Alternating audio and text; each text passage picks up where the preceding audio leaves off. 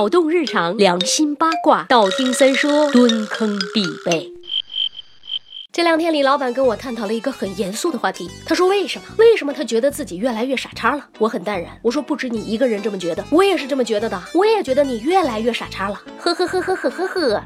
是啊，时光荏苒，岁月如梭，生活越来越便利的如今，偶尔会觉得自己越活越回旋了。比如提笔忘字，比如开车不用导航就会经常迷路，再比如每次出门都会怀疑自己没有关灯、没有关水、没有关大门，这是怎么了？是我们真的变傻了吗？为什么会有自己在慢慢变笨的感觉呢？不管你们有没有这样的疑惑，不可否认的是，现代智能生活确实是让我们越来越迟钝了。有科学家给出了几种人类变迟钝的可能，第一就是过多的知识轰炸。没错，你没有听错，知道的越多，很有可能会越来越傻。网络上的信息正在以前所未有的速度在更新，我们应接不暇。上一个新闻还没有消化完，下一个突发事件就让人措手不及。我们生怕错过这个新鲜有趣的世界，同时又在庞杂的世界面前无从选择。而我们的大脑是需要一定时间吸收整合信息的，以便在需要的时候进行检索。当不分类、不考虑质量的知识积累达到一定极限，超过一定负荷的时候，就会是一团混乱，反而降低了思维或者我们说思考应变的速度。第二，因为太过追求效率而变成了盲目的傻逼。现代。的人永远学不会慢下来生活，恨不得一分钟掰成八瓣屎。可问题是，我们的大脑永远只能专注于一件事情，不能进行多任务处理。而一旦深入思考状态，转换成其他的事物也是需要时间的。所以，当你发现自己的思维迟钝的时候，